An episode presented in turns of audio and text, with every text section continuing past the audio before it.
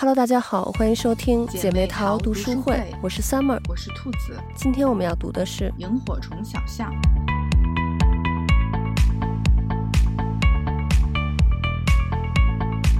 今天咱们读的这本书，我觉得特别符合咱们这个节目的主题，就是姐妹。嗯，这本书呢，讲了两个女生从十四岁到四十岁的友谊。嗯、其实看这本书的时候，我觉得她和七月和安生也特别像，嗯、就感觉就是美版的七月与安生，就是两个女生性格迥异，但是是互相扶持的好朋友。嗯，我觉得就是她们那个。像这个书里头说的是有着比爱情还要刻骨铭心的友情，嗯，但是呢又和同一个男人有着三角的关系。我觉得就像这种性格迥异的这种双女主，然后跟同一个男人纠葛的题材，其实在文学作品里还挺常见的。嗯、像嗯红玫瑰与白玫瑰，然后我觉得甚至连咱们小时候看的那个琼瑶剧，呃《情深深雨蒙蒙》里头那个依萍和如萍，也是这个套路的。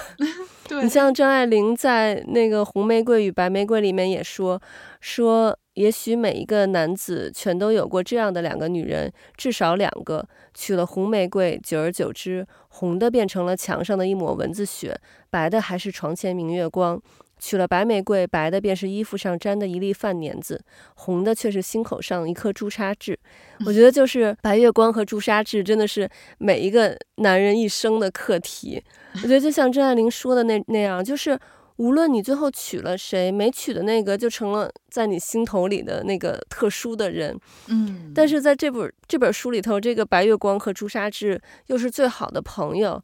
嗯，我觉得还好，就是。咱们看到现在，因为这本书比较长，所以咱们这周就只是看了书的前半部分嘛，嗯、就是他们从十几岁到二十几岁的这段时间，嗯、就是看到现在，他们至少我觉得还是把友情置于爱情之上的。对。但是这里面其实还是隐隐的有一些竞争在里面，但是他们的感情确实实在是太好了，嗯、所以就还不会说为了别的事儿而伤害对方。嗯，对。而且我记得在中间他没有说过，就是。绝对不要因为男人影响我们两个人之间的感情。嗯，所以就是，嗯，还是能感受到他们非常在意对方的。对对对，就把这个做成了一个原则。对，我觉得就这句话其实就是在那个闺蜜之间还挺流行的，嗯、就是她说的“男人来来去去，嗯、闺蜜却是永远的”。对，而且就是看这个，我也会想到。呃，以前特别热的一个美剧叫《Gossip Girl》，嗯，然后就是 Selina 和 Blair，然后他们两个人就那个感情，就是也会让我就看这个书也是这个套路，会想到那个 剧，对。对，真的就是我觉得看这本书就是想到好多个就是类似的这种情节，嗯、但是还是很精彩，因为我觉得这个，嗯、呃。因为这是一个女作家嘛，嗯，咱们今天读的这本，我觉得女作家写这个女性之间的友谊真的是写的特别的细腻，细腻，特别真实，没错，嗯，就是你看的时候会带入自己的一些情感，因为女生和女生之间的相处就是这个样子，对，真的是。嗯，然后我觉得他们两个其实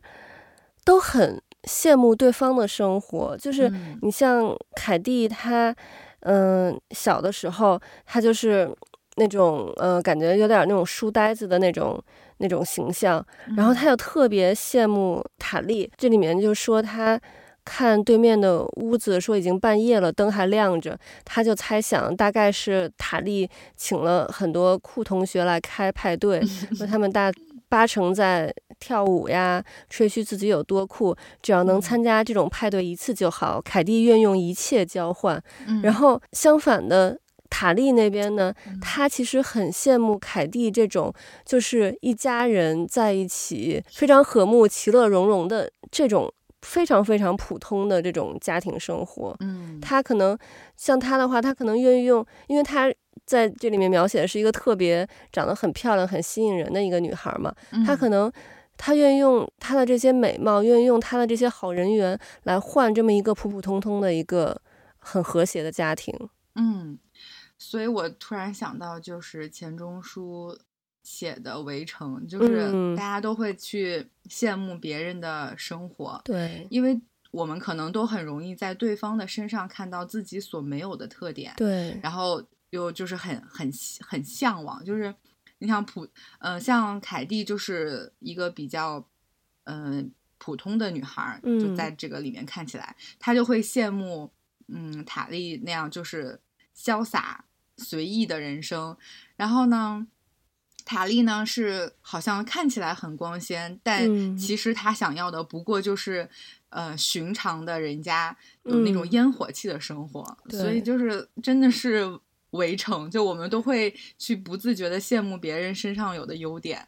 对对，是这样的，嗯嗯，然后看这本书，其实还让我想到另外一部剧，嗯、就是《请回答一九八八 》。我觉得就是这里面，因为它描写的是七十年代和八十年代嘛，然后里面就是满满的那种年代感，嗯、他们穿那种大垫肩的衣服呀，嗯、然后就是那种 disco 风，对 disco，对，然后那种。就是饱和度特别高的那种衣服，嗯、然后包括里面还会有一些就是当时的一些呃历史的事件，比如像那个查尔斯王子和那个戴安娜的那个世纪婚礼，对对，就真的让我想到了。请回答一九八八，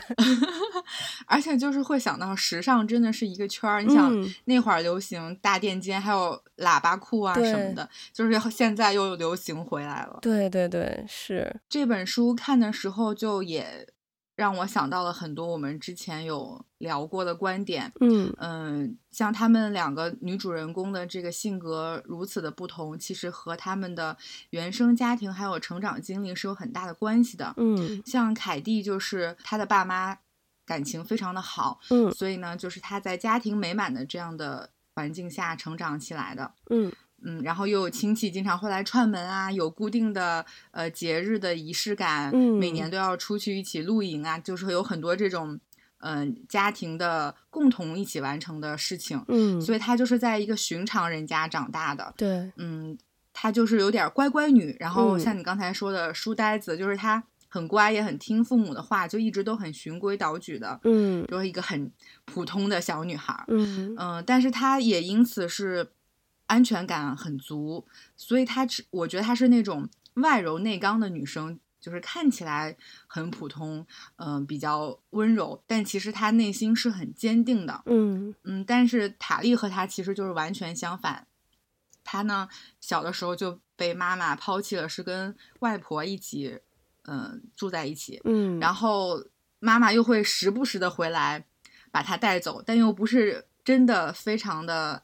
爱他就没有倾注他自己的、嗯、呃心思在女儿的身上，而是更去追求自己的人生。对，后来又那个因为吸大麻，所以就是整个人也不太正常。嗯，他就是一直很过得很支离破碎。虽然外婆很爱他，但是他一直还是希望能够得到妈妈的爱，嗯，和关注，还有肯定。对，嗯，但是他一直没能得到妈妈对他的这一切，所以他其实一直在不断的就是索取，嗯，嗯妈妈再爱我一次，所以他也对对对，就是就是这种感觉，嗯，所以他性格上表现出来的就是假装很坚强，但其实内心非常的脆弱，嗯，像他上学的时候就打扮的非常的成熟，嗯。嗯，然后也表现出来自己好像。无所谓，不在乎，嗯，但他其实内心是很在意别人对他的看法的，嗯。嗯，然后又因为他没有能在妈妈那得到关注，所以他其实是希望能够获得其他人对他的关注，嗯。嗯，这样才能可能可能能填补他内心的一些空虚，嗯，但是他在上学的时候也因此而付出了代价，嗯，我觉得这也是造成了他之后对于。对他的感情观、爱情观其实是有很大的影响的，是，嗯，所以他其实每一步走的都不是很顺利，嗯，有一点坎坷，但是，但是他这也变成了他的一个特点，就是我觉得他这样的性格是非常是有很吸引人的特质的，嗯，就是无论男女都会很喜欢他，嗯，然后想保护他，对，嗯，所以我就觉得像凯蒂的妈妈，他们妈妈其实。就很就也是很格外的关爱他，嗯，然后包括后来就是他的第一个真正意义上的男朋友，就是他的那个查德教授，我觉得也是很喜很爱他，嗯嗯，哎，但是就真的是因为两个人的成长经历和原生家庭不一样，所以他们的性格也不一样，然后真的性格决定命运，所以他们两个人。就是后来走的路线也是完全不一样。但我觉得他俩选的职业就是很适合他们两个人，就一个是镜头前面的主播，嗯、就是那种大放光彩的，然后另外一个就是很沉稳的制作人，然后在幕后就是把所有的一切都安排好了。我就觉得很适合他俩，就他俩其实做搭档真的还挺好的。是没错，我觉得刚刚听你这么说，嗯、就让我觉得塔莉，我觉得他应该是一个双子座的。双子座的人就是那种在外外人面前一定要表现的非常完美，就是偶包很重的那种人。嗯、然后还有很有可能就是在自己一个人的时候，就是会自己那种默默的舔舐伤口的那种。嗯、而且就是双子座。因为其实外界对双子座的风评不是很好嘛，尤其对双子座男生的那个风评。但是双子座就是其实是在外面会表现出一种不在乎的那种态度，但是这个不在乎里面其实是他害怕受到伤害。嗯，就是他害怕他，就像塔利，他害怕他那些感情投入进去，他会再次。就是回想起他小时候被妈妈抛弃的那个情感，嗯、所以他就不想去投入进去，所以他要表现出不在乎。而且双子座，但双子座在他的那些不在乎里面呢，他又有一点点的那些认真。但那些认真，你可能你就是就一瞬即逝的，在外人看来，但实际上他内心其实是特别是他特别在意的点，但他又不想。在外面表现出来，他真的是这么认真。嗯、他就双子座就真的就是那种，他心里觉得一旦认真就输了的那种感觉。身体里住了两个人在打架，对，真的是。嗯、然后大部分的双子座其实都是因为双子双子座就是比较会。比较幽默呀，然后那个可能也比较就是活泼，嗯、然后就所以大部分的双子座在外人看来都是那种特别光光鲜亮丽的形象，就是在外面可能光彩夺目。嗯、但是双子座的那种光彩夺目跟狮子座又不一样，嗯、狮子座是真的很阳光的那种，就是然后王者风范那种光彩夺目。嗯、但是双子座的那个光彩夺目，它又有一点，因为双子座真的是在内心里头就是会有一个特别。黑暗的那么一部分，就是就是很深很深的那种黑，嗯，然后所以双子座的那个光彩夺目，它又让人能看到一些隐隐的那种呃黑暗，或者说他的伤痛在里面，嗯、所以就会让让人有一种保护欲。嗯、你就像那个刚才你说的，呃，那个凯蒂的妈妈呀，嗯、然后像包括那个呃，他后来的呃塔利后来的教授查德，嗯、他们其实都能看到。他的那个脆弱的那一面，然后就很想要去保护他。对，嗯，我就觉得他很像一头受伤的小鹿。嗯，是。但是其实你像塔莉，他就是他小时候被他妈妈就是抛弃过嘛，所以就是这个经历在他的记忆中是一个情绪特别强烈的一件事儿。嗯，然后你像。我们经常可能人有的人会说，哎呀，我怎么老是那么倒霉，碰到就是这种倒霉的事儿，嗯、或者说，哎，我怎么总是喜欢上渣男？但是其实就是我们的大脑有一种惯性，它就是会自动搜寻和聚焦在那些造成我们强烈情绪的事物上面。嗯、所以就是，你像有些人可能他就是特别喜欢去听那些特别特别悲的那种歌，或者是特别喜欢去。看一些呃，比如说，呃，也有些人特别喜欢去看这种法制类的呀、凶杀类的那种节目，但是这个其实就是我们在重复的输入信息和情绪，就是你每看到这一条信息，你每感受到一种情绪，都是在强化我们大脑的这个神经通路。我们知道，我们大脑里头有一个一个的神经元，这些神经元之间，你给它建立起了一个这个联系，它就是一条神经通路。然后你每一次。去加强这个神经通路，也是在加强你的这个心理的惯性。嗯、所以就是悲观的人，就是更容易看到这种悲观的事实，嗯、然后就更容易焦虑和压抑。嗯、然后，其实我们看到的这个所谓的事实，往往都是我们内心相信的东西，嗯、而不是真正的事实。这些其实都是被过去的经历所设定的这么一个锚点。嗯、所以就是。在这个锚点之外的东西，它就成了我们的盲区了。其实有的时候，这个世界可能有非常多的东西，有非常美多美好的东西，但是我们可能你陷入到某一种情绪里头，你就看不见了，嗯，所以你就没办法客观全面的去判断这个这个事物，你反而就是可能会去去捍卫和固守你的这个。锚点所造成的这个妄断，嗯、但是呢，就这些思维惯性和情绪机制，其实最终影响的是我们的感受和命运。所以，我们总觉得，哎呀，我我怎么总是那么倒霉？其实不是因为你总是这么倒霉，是因为你只看到了你总是碰见那些倒霉的事儿，你没有看到那些其他的东西。嗯，对，所以。嗯，有一句话说，人往往更愿意相信自己想相信的东西。嗯，就是他可能就是你内心会不断的强化这个事情，但它并不一定是事实，只是你着眼在这件事情上了，或者你更愿意去相信这个东西。对，所以我觉得我们就是还是应该要乐观一点，像塔利那样，即使他可能小的时候。嗯，他的生活，他的经历可能很不幸，但是我觉得就是我们还是要尽量的让自己走出来，不要去陷在那个情绪里面。嗯，对，就其实这又是咱们之前说到的一个点，就是要和嗯、呃、自己和解，对，就是要接纳自己嘛，悦纳自己，这个其实挺重要的，像。塔莉就是一开始很怕别人看见他自己家庭真实的情况，嗯、所以他选择了伪装和撒谎来包装自己的生活。嗯，但是他和凯蒂其实说了自己真实的情况之后，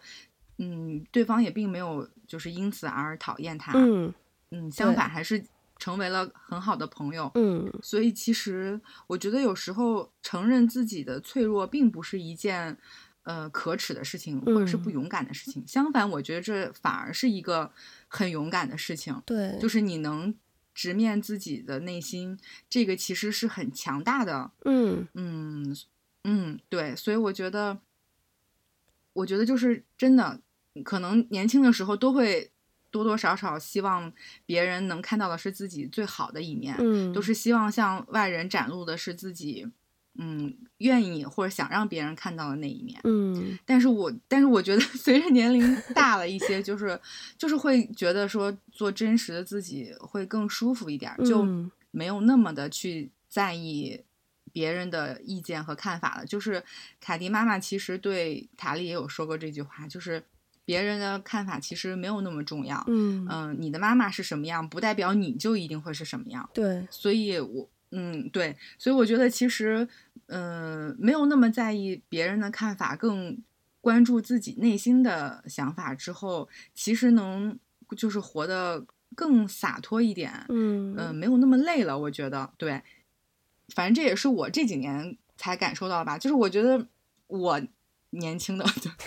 我就是之前更小一点的时候，嗯、也是会比较在意别人对自己的看法。嗯，有的时候就是甚至会有一些懊恼，觉得自己做的不够好。嗯，但是，嗯、呃，现在就会好一些，会更关注自己内心的需求，就是，嗯、所以就不会活得那么累，会更洒脱一点。其实相反，这样反而自己能做得更好，就是更。从容一些，对，对，嗯，我其实就是，嗯，之前看《梦华录》的时候，嗯，我就觉得，我真的觉得刘亦菲的，就是她演戏会比之前要从容很多。嗯，我觉得这这肯定也是因为有了一定的人生阅历之后，嗯，所以她在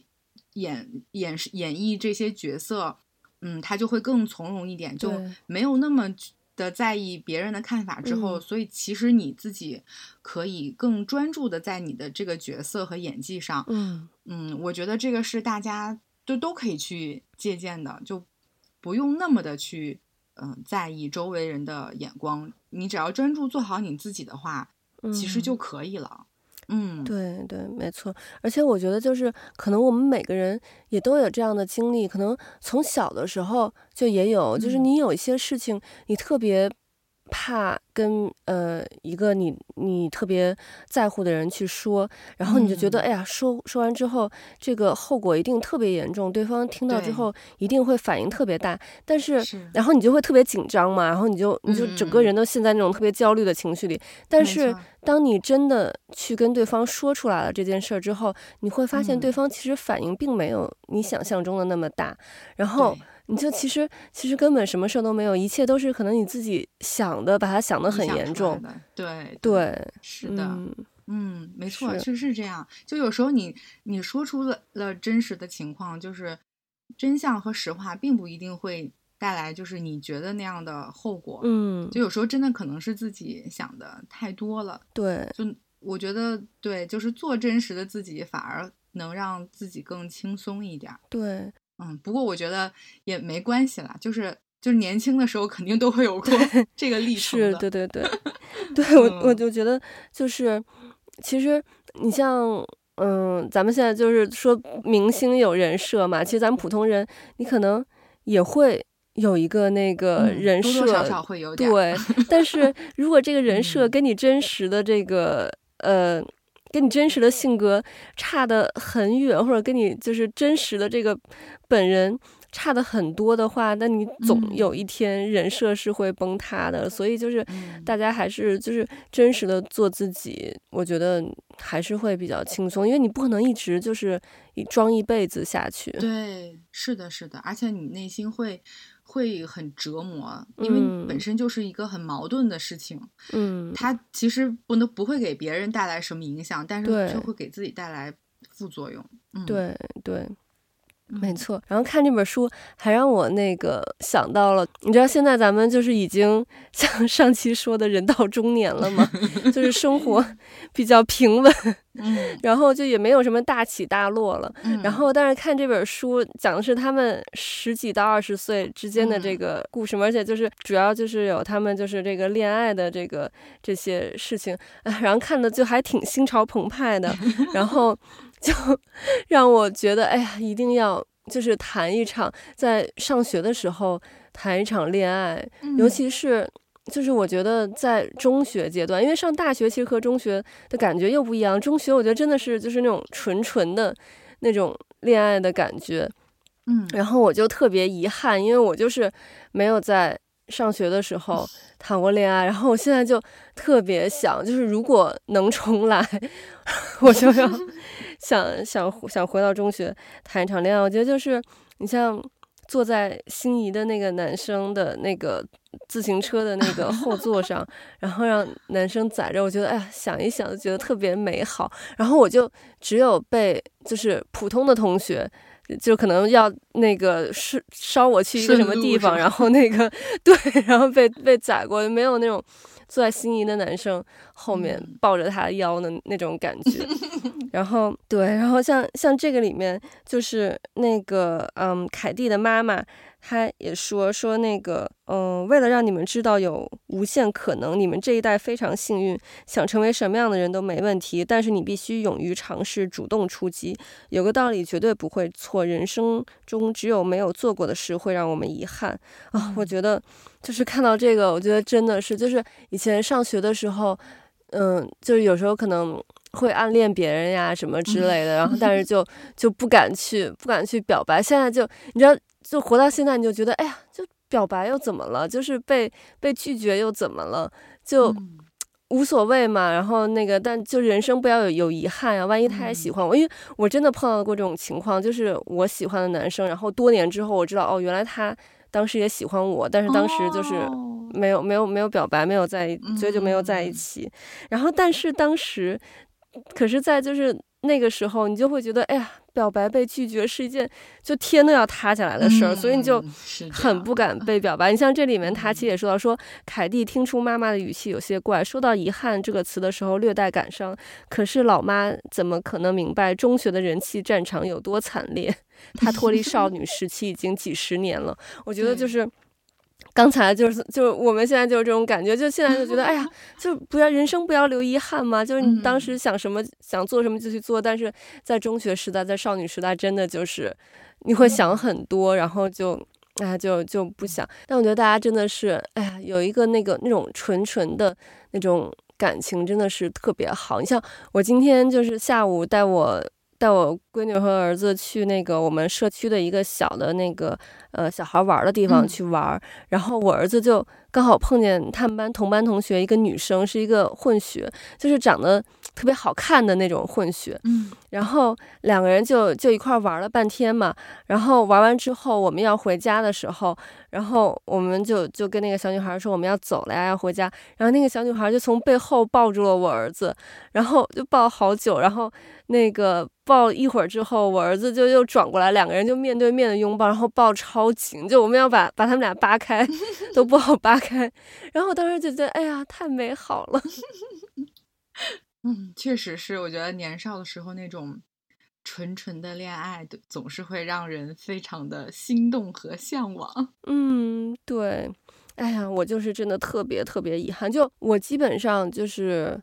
嗯、呃，我上大学之后才开始谈恋爱嘛，嗯、而且就是谈的基本上都是。就是那之前几段都是异地恋，就是虽然在一起，嗯、但可能见面也也没一共没见过几次面那种，嗯、但都是以前认识的人啊。嗯、然后我觉得我真正的就是我比较正常的谈恋爱，嗯、就是跟我现在的老公，就是 当时，但我那个我们俩也挺逗的，就是那个我我其实我中学时候没没谈恋爱，我不知道就是当时。你咱俩不熟的时候，你对我的印象是什么？嗯、因为我就听到有很多就是以前可能跟我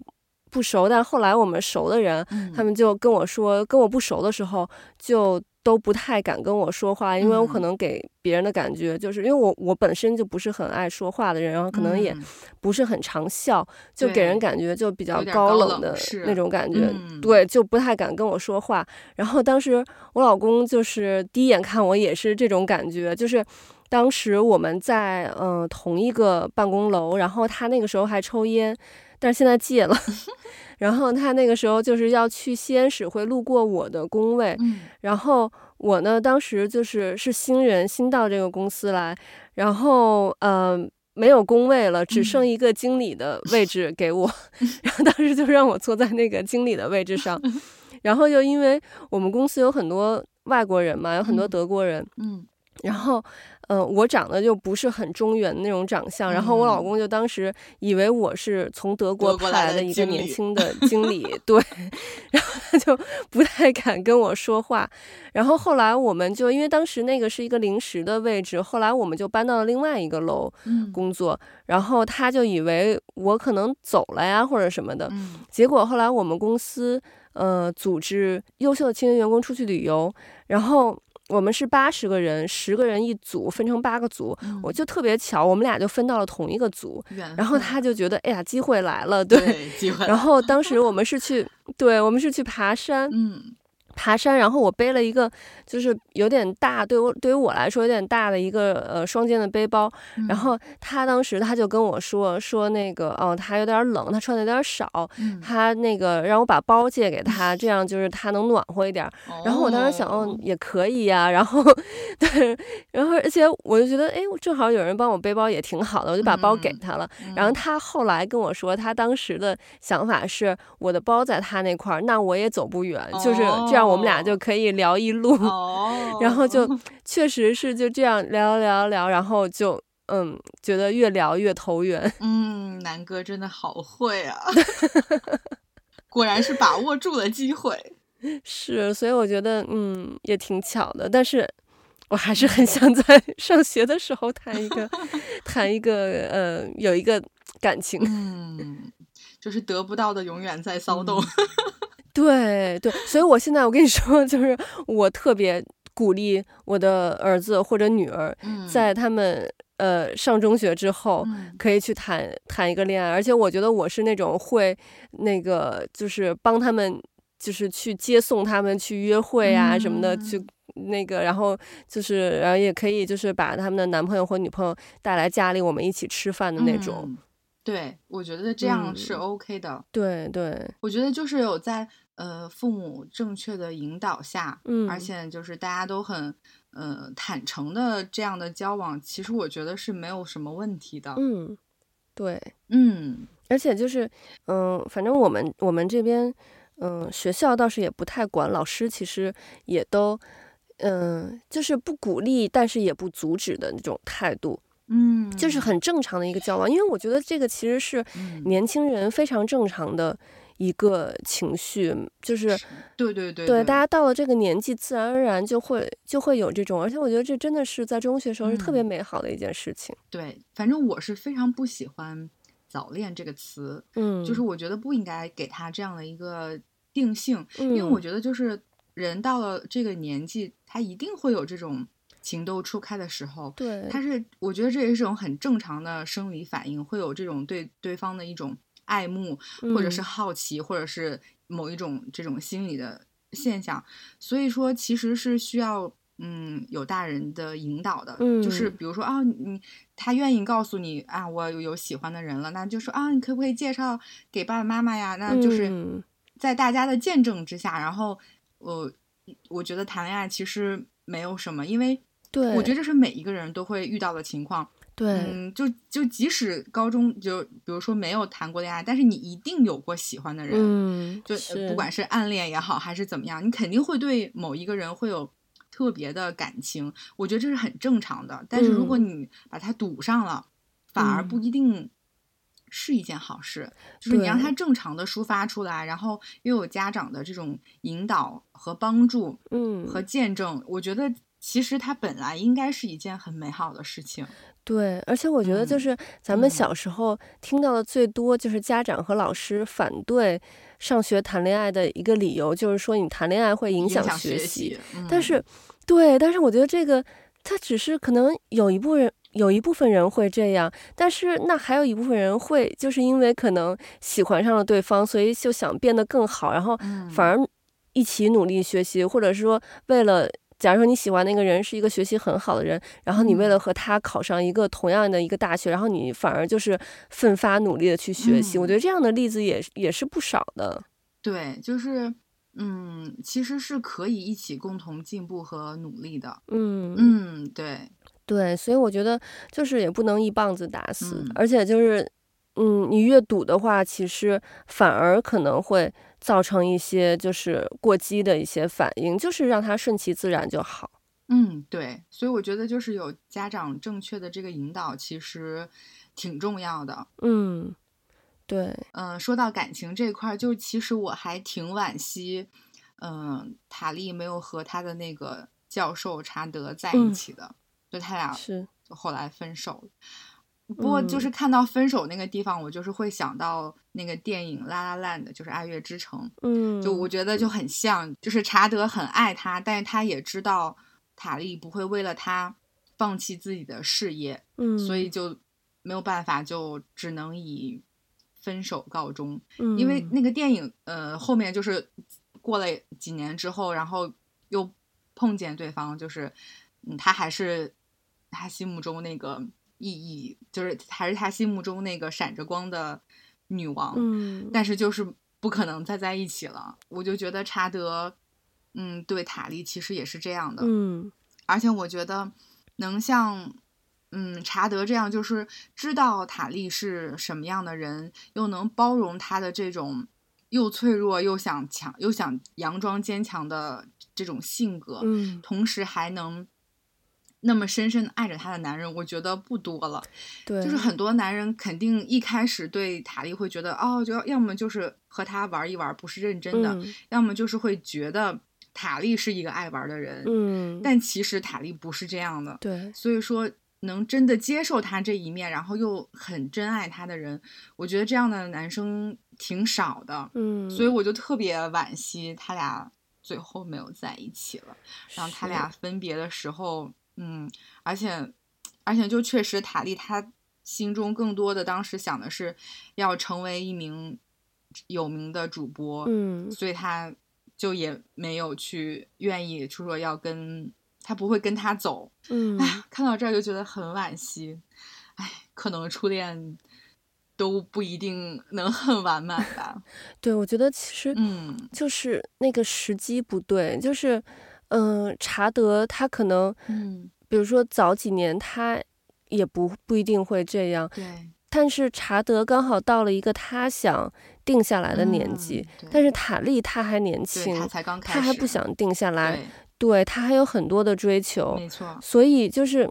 没准可能你等塔利再大个十岁，嗯，没准。那个时候他再碰到现在的这个查德，他们两个人也许就有可能有一个非常圆满的一个结局。嗯，所以我觉得真的有的时候，嗯，我们总说要遇到一个对的人，嗯、但是我觉得一个对的时机其实更重要。对，你说的太对了，因为查德他其实已经经历过很多了，嗯，所以他就开始给我们感觉就是这个人很沧桑，实际上才三十一岁。对，就这也是他能就是能包容、能看透，嗯，塔莉的一个原因，就是因为他自己经历了很多，嗯，所以他有了一定的沉淀。对，但是塔莉的人生才刚刚开始，嗯，他还没有见过外面丰富多彩的世界呢。对，所以你就说让他跟着这个男人走了，然后他肯定是不愿意的。嗯，对，